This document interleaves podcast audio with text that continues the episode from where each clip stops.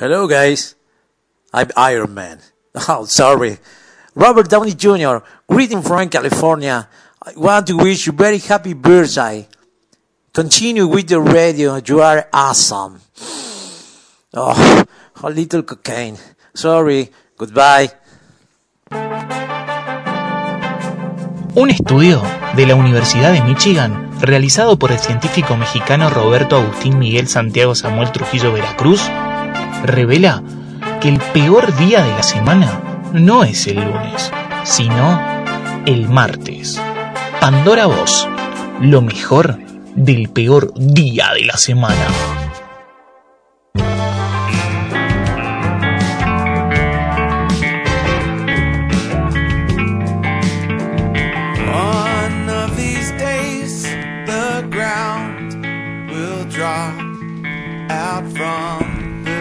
Y llores, bueno, gordo. No, no, No, llores, no voy a por adorar, no voy a adorar. Prometí no adorarme. No, mentira, no voy a adorar, pero posta muy dolido. Porque encima, bueno, a ver, nos vamos a poner en contexto, ¿no? El viernes a la noche, tipo 8, 9, nos enterábamos todos, o, bueno, nos enteramos, pero fallecía, se moría el baterista de Foo Fighters, el señor Taylor Hopkins, a la edad de 50 años, súper joven. Y yo, en lo personal, iba llegando a mi casa, justo había tenido una juntada en la casa de mi prima, no, no había estado con las redes, nada, estaba- habíamos visto el partido de Argentina, charlamos, venía en el auto escuchando música, no sé qué, llego y el gordo GU manda a un grupo que tenemos en común la captura. Justo agarra el Perdón, celular, qué feo, loco. Te enteraste por mí. y bueno, y dije, no, no puede ser, la puta madre, que no, no sé qué. Romina estaba dormida con los niños, no sé qué. La despierto, le digo, se murió el baterista de Foo Fighter. A lo que Romina me responde, que me Claro, calienta, me Fabri, imagino. tengo sueño. Y me fui a dormir para el orto, porque me fui mal, me quedé mal. Em- em- Empecé a googlear, a buscar, che, ¿qué? porque no entendía nada. ¿Qué, ¿Cómo que se murió Taylor? No, no se puede creer, boludo. un tipo lleno de, de- de un espíritu, una sonrisa hermosa. ¿Cómo que se murió este tipo? ¿Qué le pasó? Directamente Foo Fighter largó el comunicado. El tipo se murió, no es que se había muerto, o sea, no, no, no es que estaba mal, que entró en un. No, se murió el tipo. ¿Y cómo se murió? Aparte, se murió una hora antes de empezar a tocar en el recital, porque estaba en, en Colombia, en Bogotá, justamente con el Lola Palusa, y no, y se muere el tipo. ¿Cómo se murió este tipo?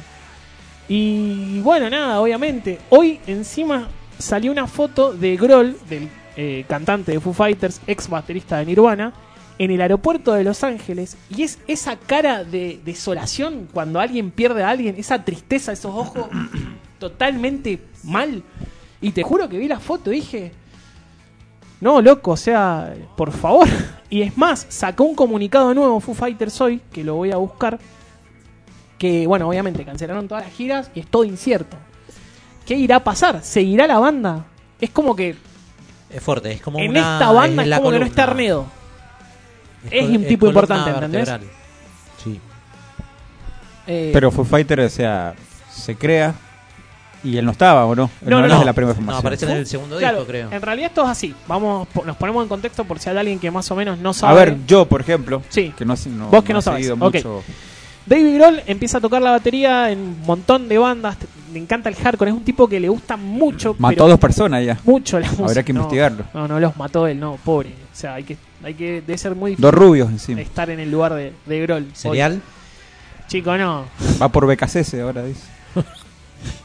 Le estamos cagando todo. Eh, el- claro, boludo, me hice todo, traje información. Mira todo el laburo que hay. Claro, boludo. y vos Cuidado de. KCC. Perdón, No, perdón. no, que alguien avise. El, Perdón, de, lo- el señor. de los Hanson también. Chu- Que ya está muerto. Va, va. Eh, bueno, no, Foo Fighters. Esto es así: era el baterista de Nirvana. Empieza, eh, ingresa justo en el disco más grosso que saca Nirvana, que cambia la industria, que cambia todo, que es Nevermind en el 92 Pará, pará, ¿de quién estás hablando? de Nirvana. De Nirvana. Él toca, David Grohl, cantante de Foo Fighters, era el baterista de Nirvana Claro, pero, Sí. pero estás diciendo que entró. en el 92. En el segundo disco de Nirvana, en Nevermind entra. Ah, en el primero no. No, en Bleach no estaba. Ah, mira vos.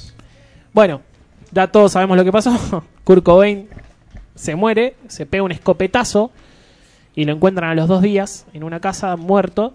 Y bueno, Cobain, eh, todo mal, súper depresivo, pero las ganas de hacer música siempre lo, lo mantuvieron. Y hace su grupo, Foo Fighters, que eh, es... este, el nombre se debe a los ovnis yo no sabía. Es ovnis y los diversos fenómenos aéreos que fueron reportados por los pilotos de los aviones en la Segunda Guerra Mundial. Parece que así se hacían llamar, Foo Fighters.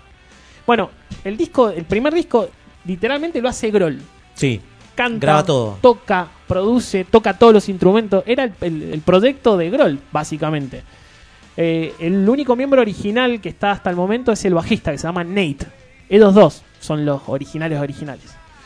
Bueno, hace ese disco, más o menos. A mí me gusta el disco en sí. Es un disco que sale una pistola, se llama Foo el, Fighters. el guitar- porque hay en Foo Fighter hay otro integrante que tocaba con Nirvana, uno que es morochito. Tiene Sí, razón eh, usted, sí, discúlpeme, señor. Pat. Pat. Pat, Pat. que toca en el Unplay. Toca en el Unplugged, es la guitarra de tres La colores. guitarra de tres colores. Exactamente, bueno. Hermosa guitarra, sí. él le da una mano, o sea, como que Pat era un amigo más que un miembro, ¿entendés? Ujú. Era como, bueno, yo voy y te toco, pero ahí. Bueno, saca el disco, ahí. Hacen otro disco que es un discazo que se llama The Color on the Shape, que tiene es un disco azul con pelotitas, no sé qué, es un discazo. Ahí está Everlong, My Hero, Sí, eh, señor. tenés temazos en ese disco. ¡The best! No, en Todavía no. The Best of You no, ahí no. Bueno, también contratan un batero, encuentran un batero, pero Grohl no estaba convencido y cambia todo y él termina grabando la batería de ese disco. Ya en el tercer disco de Foo Fighters, eh, conoce a Taylor Hopkins, Hará la boludez. exactamente, que Taylor era el baterista de Alanis Morissette.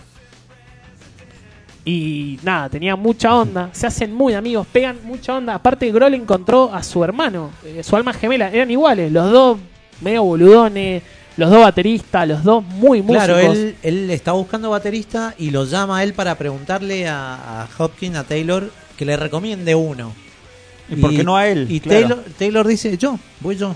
Y eso es lo que le gustó y lo probó y bueno, engan- o sea, son almas gemelas, como dice él. Aparte, el tipo como que terminó de darle forma a este proyecto, porque era prácticamente el proyecto solista de, de Grohl, y no, y, y Taylor dice, no, loco, acá pongamos las pilas, aportemos cada uno, somos una banda, y da, y encima con ese disco, eh, que no me acuerdo ahora, tiene el tema que es muy conocido. best! Learn to ¡The best! Ese, muy bien, Uriel. Learn to Fly, que es el, el video del avión que sale Jack Black, Ese es el disco. claro. En el video, en el video, There is nothing left to lose. The lose. Que es de la nuca de Dave Grohl con el Claro, 77. esa es la tapa, sí, la has visto. Las dos F. sí. Bueno, eh, en el video del avión que sale Tenacious D, Jack Black y el otro, que nunca sale el buenísimo, nombre. buenísimo video. me Exactamente. encanta. Bueno, ese es el disco que despega y que hace crecer a la banda de una manera que ganan un, no sé si ganan un Grammy, no sé qué premio ganan, pero ganan un premio. Y bueno, y de ahí empieza a venir One by One, que es el disco del corazón. De vez ¡The best! ¡The best! ese disco que el gordo lo ha mencionado todo el tiempo. Y bueno, ahí se consolidan eh, espectacular. Ahí se arma. Se termina de consagrar con, con ese disco. Y bueno, nada, lo- eran. Pero más amigos que Modo de Arneo, eran muy amigos, se querían muchísimo, todo el tiempo hinchando los huevos, se lo ven todo el tiempo sonriendo. ¿Y qué tenía Foo Fighter? ¿Qué tiene Foo Fighter? Que son amantes de la música y se han dado todos los lujos que vos te imagines juntaron a Led Zeppelin sin Robert Plant, juntaron a Don Paul Jones, a Jimmy Page, Grohl en la batería y Taylor cantando rock and roll, boludo. O sea, Sí, sí, tocaron con Roger Water también. tocó con Roger Waters, tocó, bueno, La eh, gira de The Wall la abre con Foo Fighter en un programa de televisión, creo que de Jimmy Fallon. Sí, Eh, bueno, Foo Fighter y en bajo Roger Water. imagínate. Por eso, se han dado todo lo, lo- todo lo que te imagines, Foo Fighter lo ha tocado. Eh, tengo entendido que también tocó con Queen, o sea, con los miembros que quedan. Es más, Taylor es fanático de Queen, Claro. que hasta estaba cantando últimamente sus canciones. Sí, las Cantaba cantaba Under Pressure to y. Somebody- ajá. Exactamente, fanático de Pressure. Floyd, fanático de James Addiction, el tipo ¿Fanático de qué? de Pink Floyd y fanático de Perry Farrell que dijimos Cap, recién de, de James Addiction. Es más, dijo que ellos tendrían que estar en el Salón de la Fama para él. Eh, banda tribunera, si las hay, ¿viste? Esas bandas que se vuelven Popular, locos, muy popular, aparte popular, buena claro. onda, o sea, eh, es como que los tipos te hacen sentir que somos todos iguales, que son unos más, que no son estrellas, hiperestrellas. Pues aparte, Grohl ha tocado con todo el mundo ese chabón. Sí, Eh, tenía un proyecto con el guitarrista de Queen of the Stone Age y el Dan bajista. Ben Crooked. Lo tenía ese disco Discaso. y lo cambié. Discaso. Eh, Lo- pará, pará. por tres porotos. no, no, mágicos. lo ¿Por cambié lo por? Pasto, primera edición de Babasónicos. gran disco también. Gran disco, no me arrepiento. Bueno, en fin, Foo Fighters se dio todos los lujos, los tipos se segundeaban todo y pasó esto que para mí es inexplicable. Bueno, Taylor decía, por ejemplo, porque él cuando tuvo problemas de adicción, que En 2001, exactamente, tiene razón eh, mi Claro. amigo Uriel, eh, oscurísimo, 21 días en coma. Claro, Dave Grohl estuvo al lado de él ayudándolo y él en, en muchas entrevistas Taylor decía que se dio cuenta, bueno, que había tocado fondo y que decía para ser baterista hay que ser atleta. Entonces me empecé a cuidar. Me gustaría Lógico. no fumar más. Eh, pero bueno, es algo que como que en ese momento parece, no sé si fumaba actualmente. Pero bueno, tenía muy en claro el, el sentido y el valor de la música o de lo que, estando bien él, lo que era capaz de brindar. Entonces, eso también me parece que está bueno como actitud. Destacarlo. No, no ser un roto, o sea, por- o sea, hay ejemplos por supuesto, pero como que tenía esa visión de que no hay que ser un roto, un rockero roto para, para ser rockero. Sí, que nadie dijo que el rock and roll Sí, fuera nadie, eso, ¿no? nadie, se fue dando. No, está como asociado al... Está, se fue, sí, algo que está asociado, es verdad. Y bueno, la verdad que el viernes se iba este chabón. Groll, posta, está devastado. La cara de David Groll que vi hoy, la foto, sinceramente me generó más tristeza aún. Han hecho una película Hace junto poco, a la banda. eso eh, también está en streamio. No sé en qué, en hay una, una plataforma. Hay una página. No, en cine. No, en cine no, como Cuevana, que se llama Streameo, que está la película 666. Ajá. Eh, muy bueno. Está el documental también de los Foo Fighters, si los pueden ver. También. Muy piola está realmente. Y hasta hoy todo es incierto. Obviamente yo no sé si Groll va a tener fuerza para poder seguir.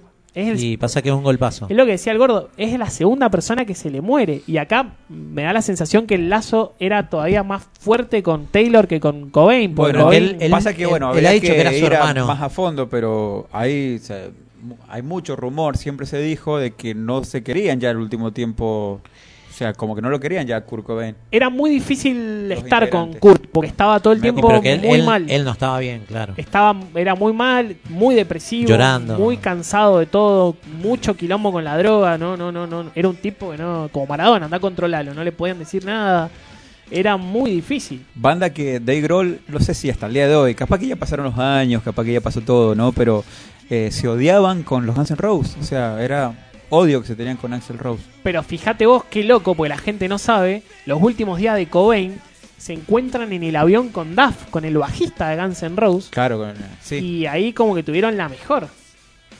Sí, para mí ya pasó, pero hay un recital, creo que en los MTV. En los MTV, El 92. Cuando rompen todos, Groll dice, oh Axel, oh Claro, Axel, están sí, sí. rompiendo todo y no sé qué. Y, y pasa eh, Axel Rose y Cobain estaba con su hija, con Franz, y le dice, oh Axel, ¿no quieres ser el padrino de nuestra hija? Y medio que el otro se calienta.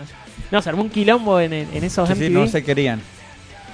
Eh, con gran tristeza, Foo Fighters confirma la cancelación de todas las próximas fechas de la gira a la luz de la asombrosa pérdida de nuestro hermano Taylor Hopkins.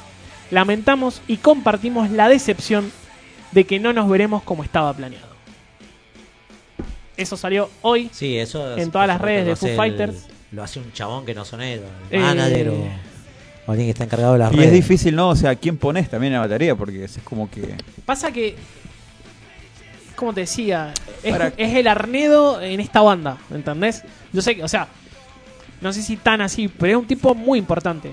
No, Aparte, que- Groll, súper protagonista. Ese tipo, viste, figura en todos lados. Él quiere tocar con todos. es magnético. él o produce, sea, él... escribe, él hace esto, él te dice vos haces esto. Y al único que le daba el lugar era Taylor. Viste que Taylor era, bueno, Taylor, hacé tu gracia. Se cambiaban, él se iba a la batería y Taylor brillaba cantando. Y le daba el lugar al tipo, ¿entendés? O sea, posta que lo quería demasiado. Y ahora no sé cómo seguimos. Eso es lo que yo no sé. ¿Qué va a pasar? Pero, no sé, sí. Los Rolling Stones también se murió Charlie Watts y eran también Y, pero- 50 años. Y los reemplazaron, boludo. Saca- sacando las comparaciones, era esperable que, que se muriera Watts. ¿Cuántos años tenía? ¿Un Bueno, montón? pero unos ya, o tenían la cabeza que si cuando uno se muera se, se, se acaban. Pero aparte, y siguen. Yo quizás, creo que bueno, por ahí la, la edad en la que están, quizás lo pueden tomar de otra forma. Ellos ya están más cerca de ellos que cualquier otro. Yo creo que, obviamente, ¿no? Eh, Desde el cielo, Taylor eh, le gustaría que Foo Fighter siga, me imagino. Es lo que. Todo lo contrario, no creo que el tipo diga, no, sigan sin mí, no. O tienen que seguir como sea. Y pasa que más allá de que sea parte importante del grupo musicalmente, eh, el vínculo de fraternidad que había es lo que puede, es el duelo más grande. Y bueno, eso es lo que. Era muy grande. Un dato curioso que le va a gustar al gordo, y es verdad, si te lo pones a ver, A ver. son iguales. Taylor Hawkins fue actor y actuó en una película de Adivina. ¿a Con quién- Anthony Hopkins. ¿A quién interpretó? Aquí en- A la iguana. Uh, A Iggy Pop. Iggy Pop. Y fíjate, boludo, son re parecidos. Sí, de una, que joven. sí. Así que cuando leí eso dije, wow, no sé en qué película, pero Taylor hizo de Iggy Pop. También tenía un proyecto solista que la verdad que nada, pero bueno, son Él esos está tipos en que el token con Den Vultures. No, no, no. No, nunca. Grohl toca la batería. Él, No, no. Él no. No, es Él no Taylor Hopkins y los no sé qué cosa. Sí, eh, los- eh, acá lo tengo, pará. La banda paralela de Taylor. Taylor Hopkins and the Cocktail Riders. Eh, sí, no, ayer escuché un pedacito. Nada, pero No, bueno. son esas aventuras- Como, Jam, que todos sus integrantes tienen 55 discos cada uno. Es como la banda que tiene Tom York con Flea. Ajá. Atom for Pace. Que es aburrido. Vos decís eso, decís mamita. Sí, aparte Flia, que es tremendo bajista, como que en un género Con Tom que, York, claro. que no le queda, pero raro igual, ¿eh? Pero a mí, bueno, que sé, hay dos o tres temas. Son es genial Tom York, pero son no, búsquedas. sí son... er- Son búsqueda, porque es eso. Se juntan Ey. porque quieren hacer otra cosa distinta y bueno, a ver qué sale. Así que realmente una gran pérdida, ¿no? Yo posta, de verdad, a mí me, me, pe- me pegó mal, muy, repentino y muy joven. Totalmente bueno, inesperado, o sea, 50 años, no, no, no. Aparte, lo que hizo en el, en el Lola Palusa en el último, aparte, también re loco, ¿no? Como argentino cabeza que somos, el último lugar que tocó el tipo fue acá en Argentina. Claro. hace una semana. Y bueno, también fue muy viral que bajó una nena, llegó al hotel una batería, se puso a tocar la batería y él bajó, se sacó la foto con Eda, le habló y... Acá. Ajá. O sea que, por eso te digo, el tipo era un tipo bastante humilde, bastante sencillo. Pero la, pero la banda era así. eh, Yo creo que la banda entera es así. La banda es así. Está muy dada con la gente, muy popular. Gracias a, a Taylor, lo convence a Grohl, porque Grohl no quería venir a Argentina, porque vamos a... ¿Qué le pasa con Argentina? Claro, no, te voy a contar algo que ahora te vas a acordar. Cuando viene a tocar Nirvana Uh, en a Ferro. la Argentina, La cancha de Ferro. en la cancha de Vélez. ¿No fue en Ferro? No, se Ah, arma seguro. un quilombo tremendo, porque venían con una banda de chicas que se llamaba las Calamity Janes, que acá Argentina estaba desquiciada, no le importaba nada, y le empezaron a tirar monedas y giladas. Ahí. Perdón, es, es ese video en donde no cantan la canción. O... Amagan seis veces a tocar Ah, Smell Like Teen Spirit claro. y no la tocan. Y no la tocan. Y to- pero bueno, la particularidad de ese show es que tocan muy rápido. Las canciones eran rápidas, la tocan cuatro veces más rápida. De lo caliente que estaba. Eh, Cobain estaba enojadísimo. Claro. Quería cagar a piña a todo el mundo. Entonces Grohl se había quedado con ese recuerdo y no quería venir a tocar Argentina. porque Dijo, no, no vamos, son un desastre, están locos. Y este, el rubio, el batero, le insistía, no, tenemos que ir, tenemos que ir. Y bueno, vino Foo Fighter y ta, se terminó dando cuenta que estábamos Pero locos. claro, ahí me fijé, claro, fue en Vélez, pero en ese tiempo en Argentina era muy... Era normal que pasara eso, porque cuando vinieron los Guns N' Roses también le largaron... También lo pelotudearon muchísimo. Y, y los que tocaron en Ferro, que también se suspendió, estuvo como dos horas suspendido, empezaron y después se cortó, estuvo dos horas suspendido, volvieron a tocar, fueron los de, de, de Cure en Ferro, que Justamente también a le decir. largaron de todo al guitarrista. ¿Sabes lo que le tiraron ¿Qué a- a, The? Cure para escuchar? Un perro muerto le tiraron. En- Eso escenario. fue en la cancha de Ferro, sí. Imagínate eh, Robert Smith todo, viste, que él es súper sensible, todo como tipo inglés, un tipo que... ¿Qué le pasa? Tan loco. Claro, ya pasó la época de los 70. Hacía ¿entendés? poquito había terminado la, la dictadura, entonces eh, no, no había pasado, o sea, mucho, 90, 91. Entonces había como que acomodar un par de cosas en el público, pues la gente estaba loca. Claro, sí, era muy no normal que largaran cosas. Y ese show de The Cure fue muy polémico. Sí, sí, sí. Fue terrible. Entonces- claro, ese fue- eh, me había confundido. Entonces, sí, bueno, lo de Guns N' Roses es muy gracioso, que está el tipo diciendo, ah, fuck you, fat dick, son of a bitch. Y la traductora dice, Axel dice, por favor, si se pueden tranquilizar. Claro, andaba y que le dice- a lo loco, Y que le dice, no, no, decí lo que estoy diciendo. Claro, porque se da cuenta él. Y encima él tienen así, ponele, tiene un pedazo, una piedra así. Y dice, ¿quién me hace el hijo de puta? Fuck, te así. Y la mina. La mi- Axel pide, por favor, que si no dejan de tirar cosas, no va a seguir. Ahora, y está recaliente. qué época. Entonces, de recitales Y increíbles. lo que pasa, es que lo hemos dicho muchas veces, los 90, invadidos por los 90, boludo, estamos muy metidos Los en Rolling eso. Stone en el 95. Se vol- con, La gente se volvió loca. con el Voodoo Lounge. La gente se robaba las sillas de ruedas, boludo, para ir al recital. ¿te entendés? O sea, caían en silla de ruedas diciendo me dan y por, por, por discapacidad entraban gratis. La gente robaba silla de ruedas para poder ir al recital. Ah, muy mal. Por eso, tío, era una salvaje. Así estamos. La despedida de Ramones. Bueno, una mina se mató porque no sé qué cagada se mandó, una, una adolescente. Roses. Y los padres dijeron, vos no vas Claro, a ir a fue, Roses", se mató. fue al hotel a ver si los veía, al Four Seasons, Bien los padres. a ver si lo veían y le hicieron un, un- un reportaje, salió en la televisión, ponele, salió, ponele, salió en Chronic. Entonces, claro, tenía que estar en, en la escuela, no fue. Y los padres la, la vieron, le dijeron, ajá, no, mira, no fue a la escuela, pero esto pasó posta. Este, y bueno, cuando llegó a la casa le dijeron, no fuiste a la escuela, ahora no vas a recitar. Y la mina, bueno, se, se terminó suicidando. Se suicidó. Y el padre cuando la ve, eh, o sea, el padre era policía. Sí, era- pará, se me fue el nombre, hace po- hasta hace poquito lo, lo- este, sabía, pero bueno, el padre era policía y, y ella se pega un tiro con el, Oh, el revólver. no. Y, le- y el padre encuentra a la hija y se termina matando también en el toque. No, ya está. No, tremenda historia, boludo. No, o sea, Ya está, chicos. Eh, Eso pasó, claro, con Guns N' Roses. eso Ah. pasaba en Argentina en los 90. Se- Ya y se tienen que haber enterado, seguro, Guns N' Roses, se enteraban, me acuerdo, ese recital fue que se enteraban de todo. Axel Rose no daba eh, conferencias, nada, y acá la tuvo que dar porque era una locura. El abuelo de Boca estaba contratado para hacer Hermoso mierda. país, qué hermoso país. te- En- no, la verdad que Argentina tiene historias riquísimas. No, unos quilombo tremendo. Eso pasaba. Bueno, la despedida de Ramones acá también. Adiós Como si- amigos. como si fuera Jesucristo en la tierra, boludo. Los Ramones que en cualquier parte del mundo, si te metían 2.000 personas, era un montón. Acá Claro. de no, un River. Y si- 15 horas más o menos. Bueno, pero ya viene a Argentina por los Ramones, ¿o no? Porque Donny Ramones le dijo, loco, vos tenés que ir a Argentina. Bueno, vos fijate que no sé qué pasaba, pero las bandas grunge, eh, todas ninguna vino. Tuvieron que pasar muchos años. Eh, en el 2005 viene, la primera vez que viene Pearl Jam a Argentina, ahí de- demoró muchísimo. Y el tipo, claro, cuando vino acá se dio cuenta que nos volvíamos locos y fue tremendo. Pero lo de Cure que dijiste recién... te- No, lo de Cure sí, fue Bueno, tremendo. Cure también creo que pasaron 30 años después de Cure vino. Ar- qué lindo recital. que Felipe duró creo que lo fue a ver. Tres horas tocaron. Claro, que tocaron como, o sea, literal 40 temas. Una O sea, sesión hermoso. espiritual. Yo me muero. Llévame. Qué linda banda de Cure, me encanta. Y bueno, y la sensación que también te lo dije a vos, Uriel, te dije, me arrepentí de no haber ido a ver a los Foo Fighters. Porque ahora, ahora te querés matar. Bueno, hablando de matar. Bueno, Ahora te querés, o sea, te querés cortar un huevo porque sí, loco, ya no puede haber esa formación, ese batero. Es lo que nos pasó a nosotros con, con Dividido, que estuvimos así y pudimos ver a Araujo. Y Claro, para bueno. nosotros es un logro en la vida. Uh, sí. Es un nivel desbloqueado. Pero, ¿cuánto le queda? Y están. O sea, viene Rolling Stone y anda a verlo porque sabes que es el último. bueno, sí, eso sí, lo, los vi en, en Chile, hermoso. Claro, ya los viste. Ya está. Así que bueno, eso era un poco más o menos. eh, si para tener, si para algo tenemos un programa de radio es para hablar de cosas que nos gustan y cosas que nos atraviesan y cosas que nos interpelan. Y esto no podíamos dejarlo pasar, por lo menos yo. Y este es nuestro pequeño homenaje para Taylor y para Foo Fighters y ojalá que vuelvan y pueda seguir la banda.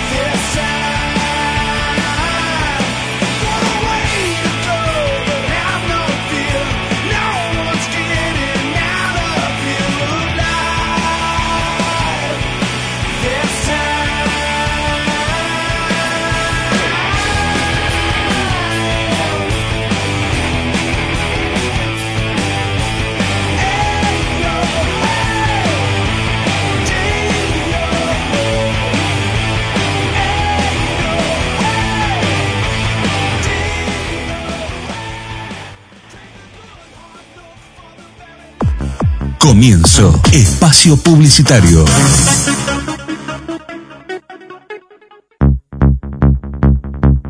FM Lupa 106.9 te indica la hora. Las 23 horas, 30 minutos. ¿Querés que se vea